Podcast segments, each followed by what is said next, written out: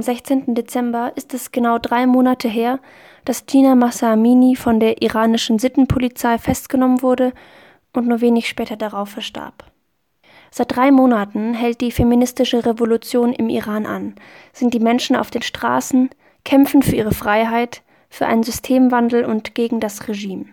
Im Winterer Foyer des Freiburger Theaters gab es Anfang Dezember dazu unter dem Titel Frauen leben Freiheit ein Podiumsgespräch mit Lesungen zur aktuellen Situation.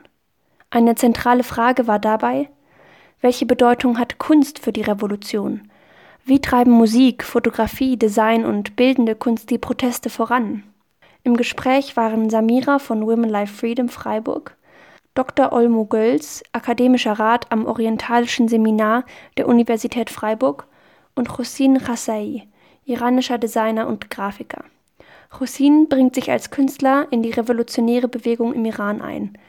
Sein Design diente auch als Plakat für die Veranstaltung und schmückt die Außenwand des Freiburger Theaters. Er erzählt, wie es ist, Künstler zu sein im Iran.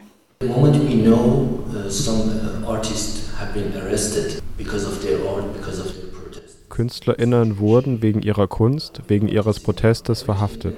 Das ist die Situation der KünstlerInnen im Iran. Jedes Kunstwerk, das erschaffen wird, muss, bevor es veröffentlicht werden darf, überprüft und bei Bedarf zensiert werden. Das bedeutet es, im Iran Künstlerin zu sein. Und wenn du zum Beispiel ein Design mit einem Slogan machen möchtest, muss dieser mit den Werten des Regimes übereinstimmen. Tut er das nicht, muss er angepasst werden. Du kannst kein Design mit der Frau ohne Hijab machen. Die Frauen müssen immer verschleiert sein. Und das entspricht nicht dem, wie ich die Situation sehe und wie ich mich ausdrücken möchte. Das wäre Kunstfreiheit und die gibt es im Iran nicht.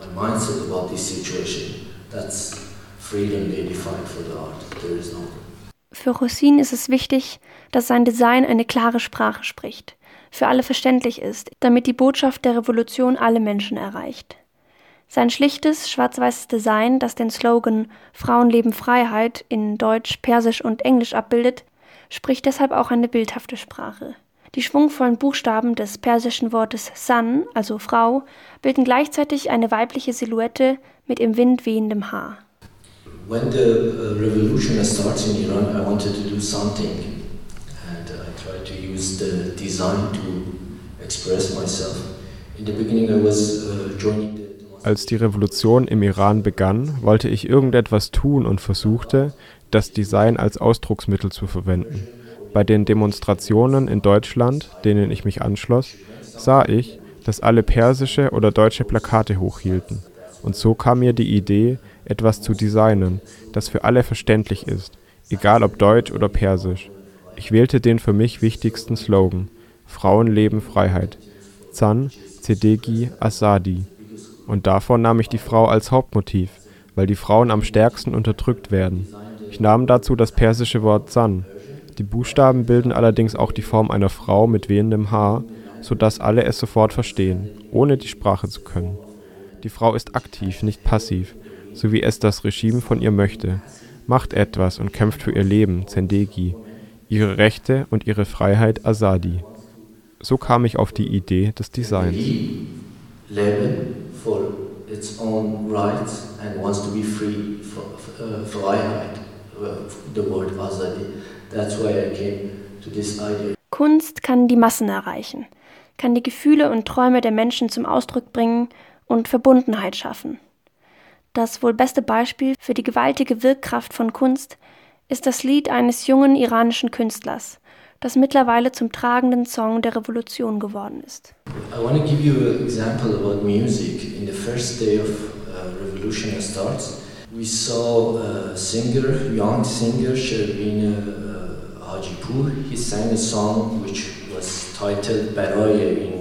Ich möchte ein musikalisches Beispiel geben. Am ersten Tag der Revolution hat der junge Sänger Sherwon Haishpur das Lied Baraye gesungen, auf Deutsch für oder wegen. Für den Text verwendete er Tweets, also Texte von Twitter, in denen die Menschen im Iran schreiben, was sie sich von der Revolution erhoffen, wovon sie träumen, was sie sich für eine Zukunft im Iran wünschen. Es ist ein großartiger Song. Sherwin postete ihn auf seinem Instagram-Account und zwei Tage später hatte er 40 Millionen Aufrufe. Das war der Punkt, in dem das Regime Angst bekam und Sherwin verhaftete, weil sie erkannten, dass dieser Song die ganze Gesellschaft erreicht, dass alle zuhören.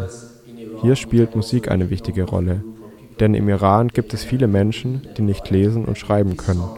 Und diese Menschen kann die Botschaft der Revolution durch Musik erreichen.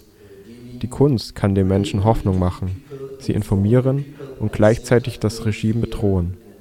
Ein anderes Beispiel ist ein Bild, das auch mich schockiert hat, als ich es gesehen habe. Es ist das Foto eines jungen Mannes aus Balutschistan, der an einer Laterne gefesselt ist. Er wurde erniedrigt, gefoltert und nach einigen Tagen schließlich umgebracht. Viele KünstlerInnen begannen, das Foto auf unterschiedlichste Weise zu verarbeiten. Zum ersten Mal sah ich, wie sich mit den Menschen in Balutschistan solidarisiert wird, denn sie sind arm und werden stark diskriminiert. Nicht nur im Iran, sondern auch in Europa und Nordamerika erschufen KünstlerInnen Werke und Performances über diesen Mann. Und auch hier spielt Kunst wieder eine wichtige Rolle. Sie informiert die Menschen, zeigt Sympathie und Empathie und verdeutlicht dem Regime gleichzeitig, ihr seid im Unrecht, ihr seid gewaltvoll, aber wir schauen hin und verschließen unsere Augen nicht davor. Empathy, sympathy at the same time making fear to the regime, hey, you are doing something wrong, you are making a strong violence and we see it and we don't close our eyes. Die Kunst ist wirklich eine internationale Sprache und alle verstehen das. Und wir haben gesehen, dass so viele Leute aus ähm, überall haben das Lied von äh, Shelvin, äh, Baroye, wieder gesungen auf Deutsch, auf Englisch, auf Französisch. Und in Musik kommen auch die Frauen vor. Und nicht äh, nur die Frauen, die zum Beispiel in Teheran, in der Hauptstadt wohnen, sondern die Baluch-Frauen. Also Baluchistan ist eine Provinz im Iran, dass äh, die Leute also systematisch unterdrückt sind und in Armut leben. Und man kann vorstellen, wie die Frauen da, also wie die Lage von Frauen da ist.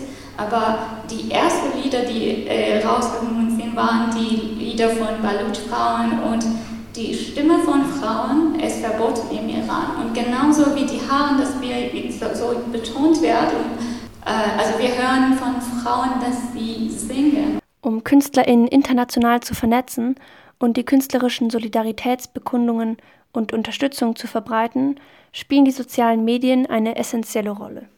Also soziale Medien hat auch die Leute zusammen verbunden, also die Künstler und also ich wurde fast jeden Tag gefragt, wenn die, die Sänger zum Beispiel oder die Maler haben was für, für Masa Amini oder für die Revolution im Iran oder so, Sie wollen sich solidarisch mit äh, Leuten im Iran und vor allem mit Frauen zeigen und sie fragen immer, ja, ich habe das zum Beispiel für euch gesungen oder das habe ich gemalt oder das habe ich gemacht und das ist wirklich schön, dass jetzt wir alle uns so verbunden fühlen.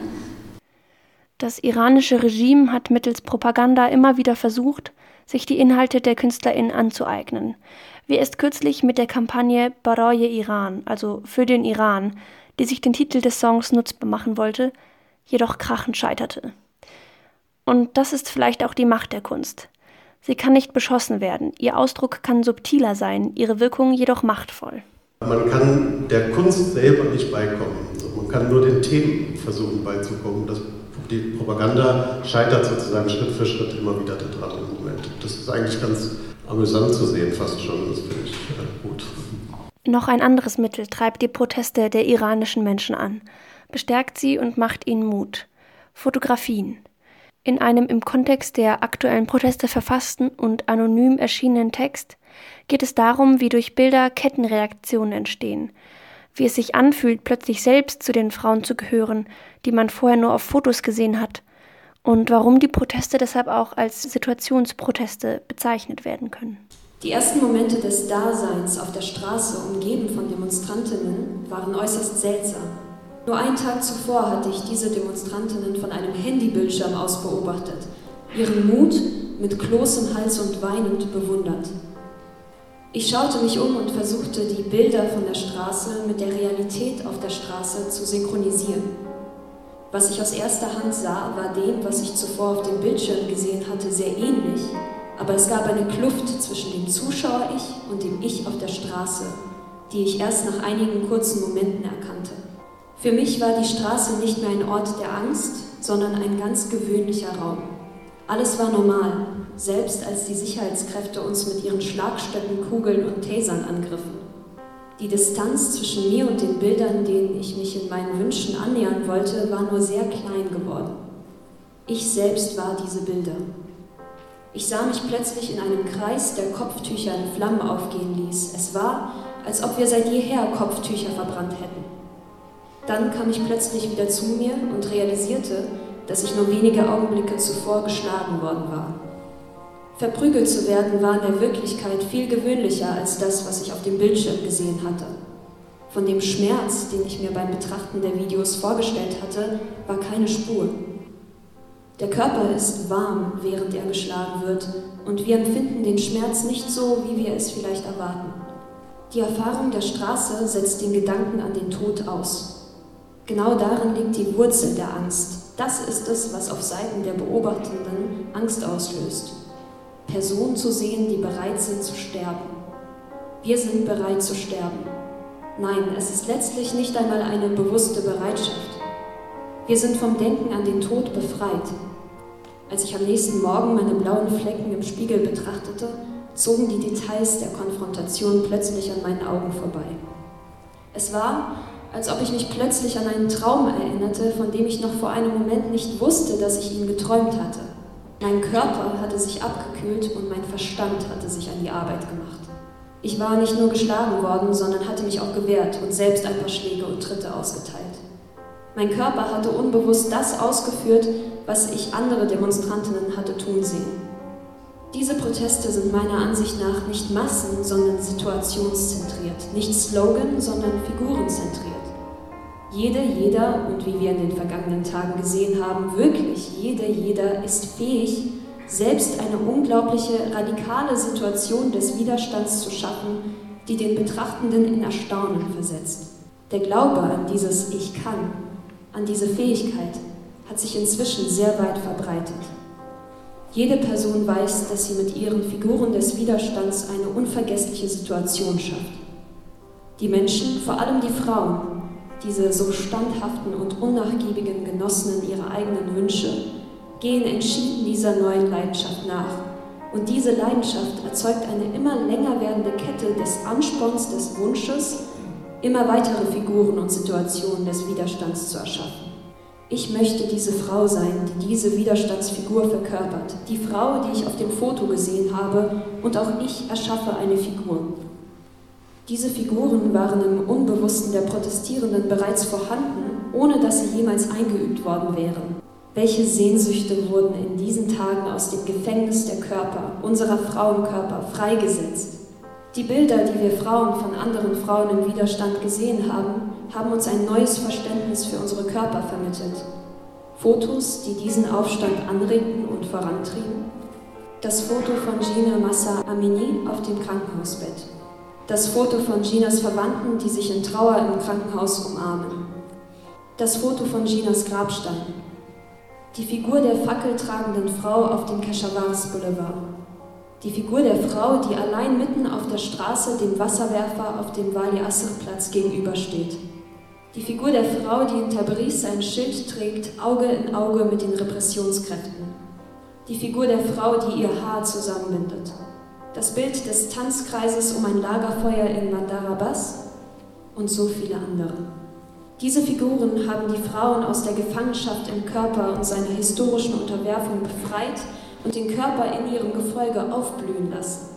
Ein Körper, der erst jetzt die Möglichkeit, die Schönheit seines eigenen Widerstands entdeckt hat. Ein neues Erblühen in Mündigkeit.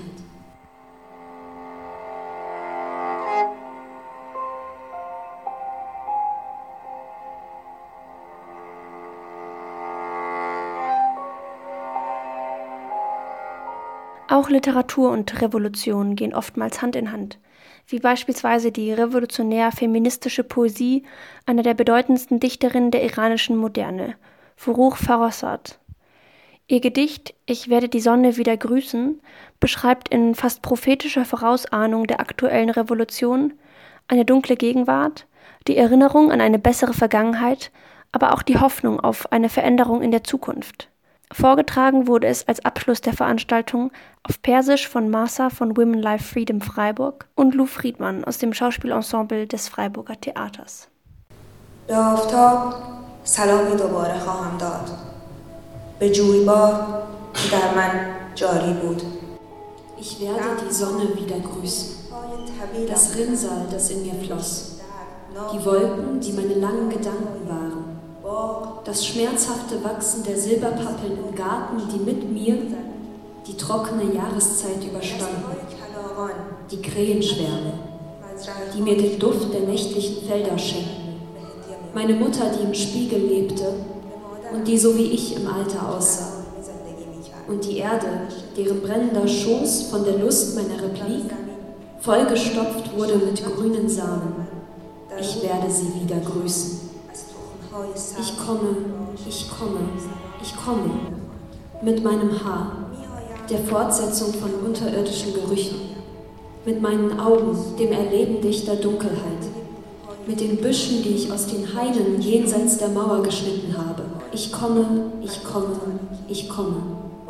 Und die Schwelle füllt sich mit Liebe. Und ich auf der Schwelle werde jene, die lieben.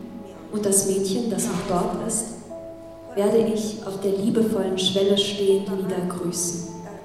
به آنها که دوست می‌دارند و دختری که هنوز آنجا در آستانه پر عشق ایستاده سلامی دوباره خواهم داد